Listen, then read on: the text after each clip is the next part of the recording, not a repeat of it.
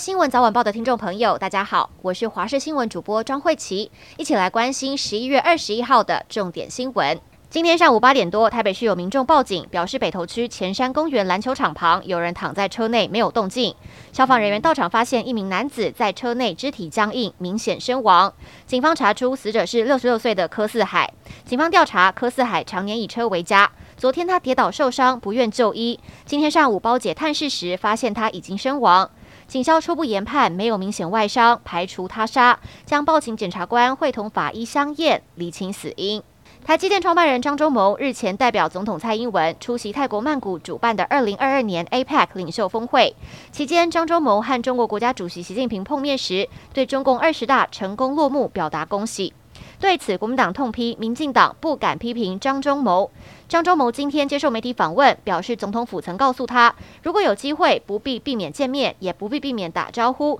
这是对他在这件事上唯一的指示。至于恭喜二十大落幕以及谈论健康状况，都是他自己的主意。本土新冠肺炎疫情持续走缓，今天新增一万一千八百八十八例本土个案，创四月二十八号以来最低。而外界关注口罩什么时候解禁，指挥中心指挥官王必胜上周表示，将在本周宣布第一阶段口罩解禁事宜，但确切的公布和实施日期，王必胜今天在记者会表示，口罩解禁持续延议中。除了观察确诊数是否持续往下，也因为其他呼吸道疾病和流感等也都和口罩相关，也要观察，有确定就会宣布。前美国总统川普因为经常透过个人 Twitter 账号发表激进言论，因此 Twitter 曾多次以警告形式短暂封锁川普的账号，但最终因为涉及煽动支持民众袭击国会山庄，并且企图影响新任总统拜登就职等情况，使 Twitter 最终决定永久限制川普使用服务。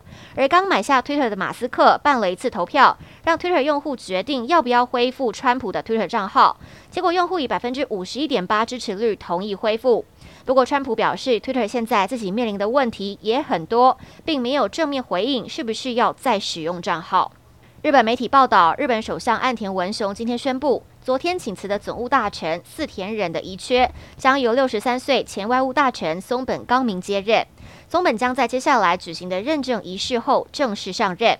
涉及政治现金争议的四田忍已经在昨天晚间请辞，是岸田内阁中不到一个月当中第三位请辞的阁员。日媒分析，这种异常事态将重创岸田政府。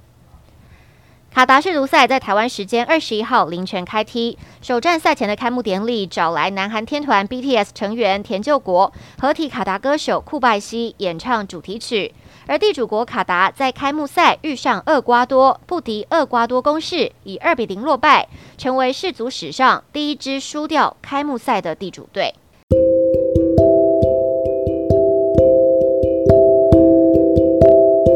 就是这一节新闻内容，非常感谢您的收听，我们下次再会。